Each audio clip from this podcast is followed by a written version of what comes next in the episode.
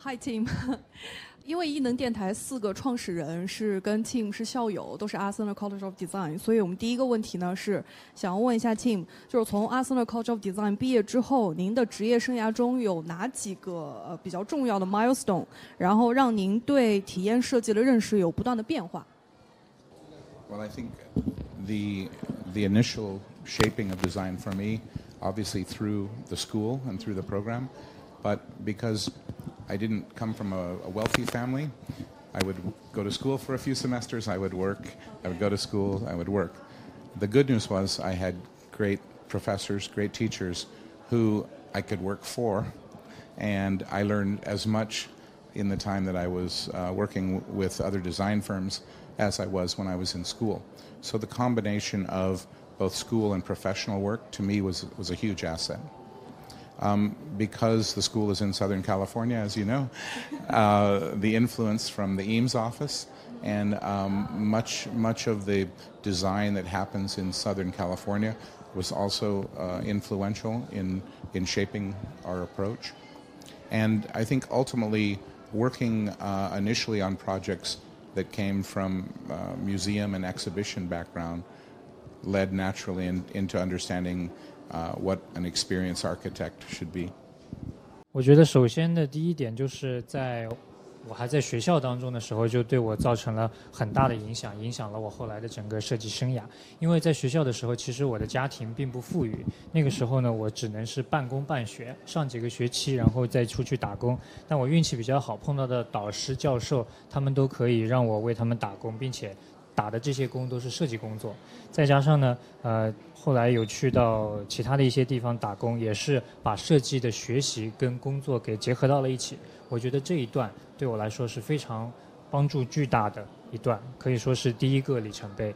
那之后呢，呃，你也知道，那个我们的 Art Center 是在南加州，在南加州有一个 Ins Office。然后在那里的话，我也参与了相当多的博物馆和展览方面的工作。那这些工作呢，对于我后来的这个体验设计的想法也发生了一些改变，对我有很大的促进作用。那我这边第二个问题呢，就是您一直都在强调 return on experience，能否就是给我们介绍一下您是如何理解 return on experience 的？So when when we think about a project, we think about designing human experience.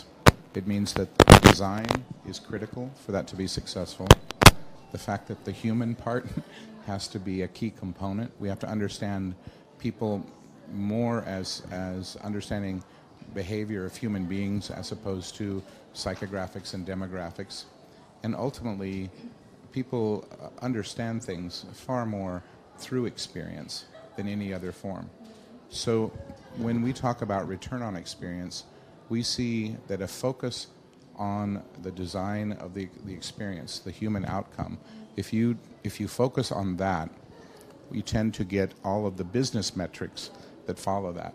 So this idea that, that um, return on experience is, is better return on investment, you can invest in many different things. But if you invest in things that people want, you will have a more successful business. Yeah. And so there are many metrics to measure that but ultimately that's how it works. Is that what you learn at school or after school? Because uh, I, I, know you graduated from uh, environmental design, so uh, I don't know if the same thing happened in these 30 years. No, it, it really came over time, time and experience. I think um, if, if you're a designer, you have to be dedicated to lifelong learning, and you have to continue to learn what, what works, what doesn't, and continue to improve what you do. And I think that um, you know every opportunity for experience is an opportunity to get better at your craft. 呃，从一个项目开始的话，我们可以看到以人为本的设计，这个人是其中非常关键的一个词，因为设计出来的任何东西都能够影响到最终这件作品它的使用者的行为，因为这种设计呢是从心理学啊，还有从人口学等等各种角度都会对人造成影响的。那另外呢，我们也发现体验对于很多人来说，其实远远的超出了他们自己所能够理解的范畴。也就是说，体验的重重要性比我们所想象的可能要更大一些。如果一家公司在设计的时候关注了体验的话，往往能够带来的结果就是各方面商业指标的增长。也就是说，我们对于体验的投资，很多的时候能够带来。相当于是更高的投资回报，ROE 就等于 ROI。那在这个过程当中呢，也就是说我们关注了人，啊，就可以得到这个结果。那刚才另外呃又补充的一个问题是，这个结论是您在学校的过程当中学习到的呢，还是在后期逐渐领悟到的？因为在学校的时候学的是环境相关的设计，呃。寇比先生回答说：“这是在后续的设计生涯当中，随着时间慢慢推移，从工作当中所慢慢呃总结出来的。因为在工作当中有很多的机会去进行很多的实践，通过实践来判断什么样的设计能够带来好的结果，而什么样的设计不行。逐渐的就发现啊，只要抓住了这些机会，更多的去关注设计后面对于人造成的体验的不同啊，往往能够带来更好的结果。所以有了这样的结论。”然后第三个问题呢，是想问一下那个 Tim 这边，因为那个 Office 在全球各地，然后呃有给那个国外的公司有服务过，然后给中国的公司有服务过，就是能不能说一下，就是中呃就是西方的消费者跟就是中国的消费者有什么样的相同点和不同点，以及这些年有没有什么样的变化？Um, I think the answer is yes and no. There are a lot of similarities. and um, of course there there are differences, certainly cultural differences. Um, the the evolution of the consumer in China, I think, has changed very rapidly. Uh, I remember going to Shanghai 25 years ago, and it was a very different city. So it's hard to argue that there hasn't been an enormous transfer, transformation in China. Um, I think the speed of adoption, as well as the development of technology here, has actually leapfrogged many of the, the companies and the products in the U.S. and the West. And the reason is, is the adoption of mobile in China was much faster and much quicker, where in Western countries they were still connected to landlines yeah, yeah. for a much longer period of time. So when you look at that, of course, the types of interactions are going to be different, and the speed of adoption just continues to increase as you sort of get a narrow focus around these devices. 啊，这个答案我要说是也不是。西方跟中方的消费者，他们之间有不同，也也有很多的相似点。因为很明显，呃，相似点大家都是人，但是文化上的差异一定是存在的。消费者方面的变化尤其大。我记得二十五年前我来到上海的时候，看到这边的消费图景跟现在完全是两个世界。那再加上呢，呃，这边的消费者们，他们对于各种新技术、新服务的认可程度也都非常快，啊，可以说在很多方面，在中国的技术跨越啊，嗯，远远超过了在美国和其他西方世界当中的一些速度，呃，尤其是考虑到最近几年移动互联网在中国的快速发展，应当说已经超超过了很多的西方国家。西方国家许多仍然非常依赖于有线网络的。布置。那另外呢，我们看到这一种新的技术手段的应用，也给我们带来了交互形式和交互速度上极大的不同，速度的变得更加快。那我们在做设计的时候，也要去考虑如何去应对这种速度所带来的消费者所关注的重点的变化。就是呃，就是在您的 studio 跟其他的企业合作中，就是您有没有发现，就是这些企业发生了哪哪些方面的变化，以及就是说更加注重体验设计的企业，他们是不是包含的内容更多，以及如果就是他们如果包含内容更多的话，他们会要求些什么，就让你们去做。So I think you know, Steve once once mentioned that it's a very noisy world. And you don't get many chances for people to remember you. And that companies today come and go faster than they, they ever have. So when you look at a focus on experience design, experience is one of the things that allow people to remember other, other remember you, remember your company in a much more significant way. And um, if you think about moments in your life, the moments you, you remember are experiences you had that were significant. And I think the companies who look at experience as a part of expressing their brand values are the ones who are going to have the most connectivity with people and the ones who are ultimately going to be the most successful. And we've seen this in terms of the economic metrics across different types of categories. It can be automotive sector, electronic sector, um, you know, you name it But what we see is it's, it's in, in, to a large part, it's human nature. And it's the way we remember things and the way we care about things. 史蒂夫·乔布斯曾经说过：“现在这是一个嘈杂的世界，很难去做一些什么让世界上的人都记住你。再加上现在的公司发展都这么快，但是如果设计好了体验，体验是能让人们记住这一段经历以及与之相关的公司和人的最有效的方法。我们大家回顾一下自己生命当中记得最深的那一些时刻，一定都是给你带来最深体验的时刻。”那对于这一些更加关注体验设计的品牌来说，他们成功的设计好了这些体验，也就意味着能够获得更好的一些经济指标、经济上的结果。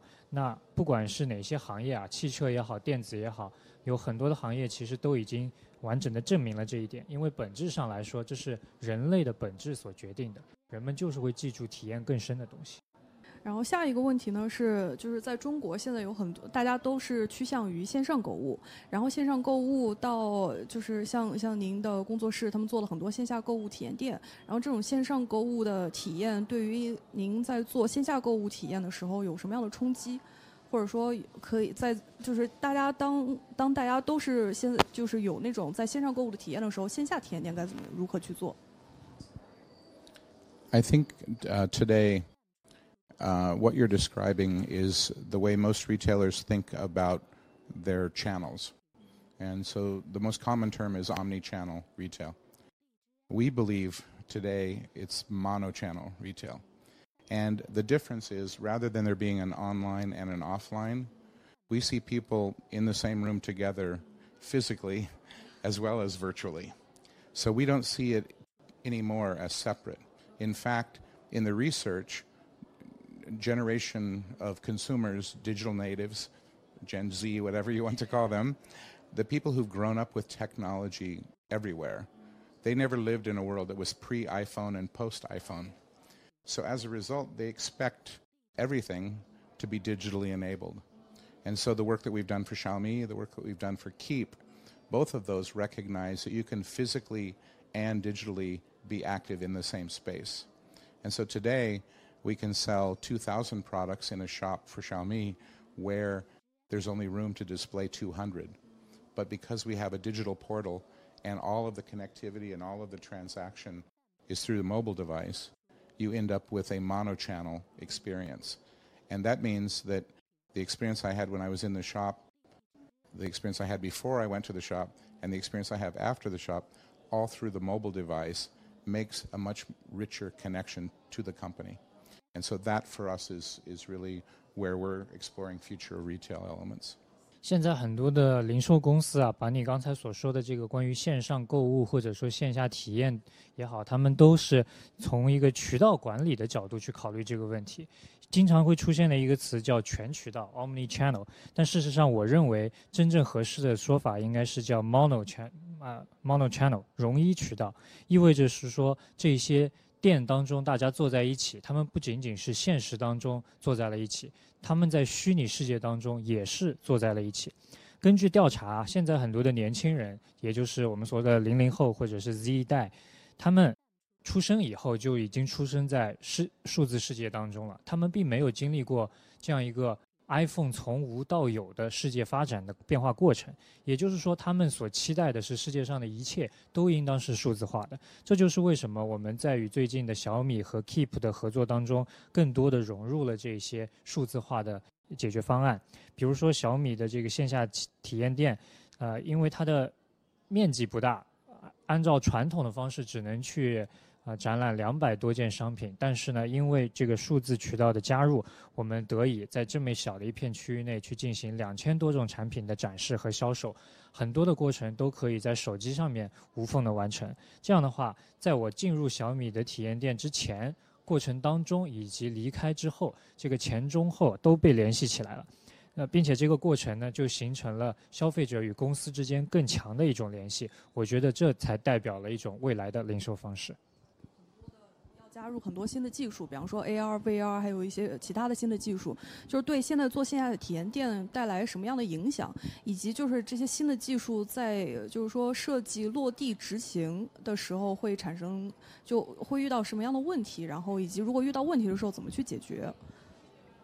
So you leave the last que- the toughest question to last. Huh? Yeah, I think um, you know. I think with, with any technology, we go through uh, a love-hate relationship. Initially, it's very exciting, it's very stimulating, and then we start to see some of the negative aspects of it. Um, and then it takes another generation of thinking, another generation of development to make that technology better. And you know, the, the first car was, was good, but it wasn't as good as maybe the electric cars we have today. First iPhone as well. And so all technology goes through an evolution. I think that there's, there's uh, you know, people talk about artificial intelligence as being a, a potential threat.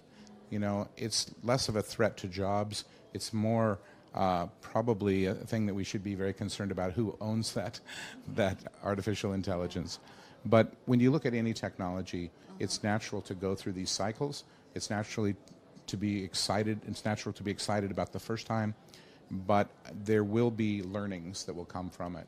And so, whether it's AR, VR, whatever, whatever the technology is that we're looking at, um, you have to be expecting there to be cycles before we all get better at making better outcomes. 确实，我们在这个过程当中会碰到很多困难啊。我可以说，你是把最难的这个问题留到了最后了。那很多的技术呢，也都是会让人们经历这样一个从爱到恨的过程。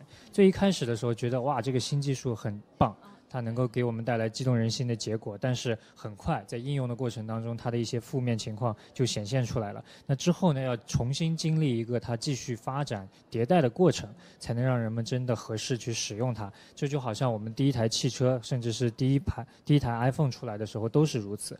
再加上人工智能，很多人还认为它可能会对我们的工作或者是啊对于安全会产生一定的威胁。啊，但我觉得在这个过程当中，最重要的一点就是要有这样一种预期，预期到这必然是一个漫长的过程。任何的技术都要经历一个人们从一开始的激动，到后续发现它问题，然后讨厌它的这个过程，在之后重新去得以发展改善。所以在设计的时候，我们应用这些技术啊，只要有了这样的预期，心里就不会觉得那么难受。这是一般解决这个问题的方法。